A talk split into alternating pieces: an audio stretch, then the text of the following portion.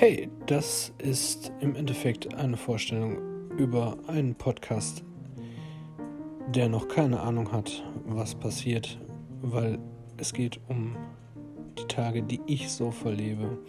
Und wenn ihr lustige Begebenheiten oder einfach nur merkwürdiges Blabla hören wollt, dann seid ihr hier genau richtig.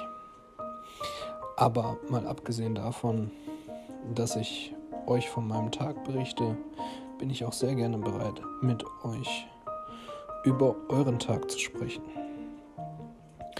Also, wir können es ganz einfach machen. Das hier ist ein Tagebuch-Talk-Podcast von mir für euch.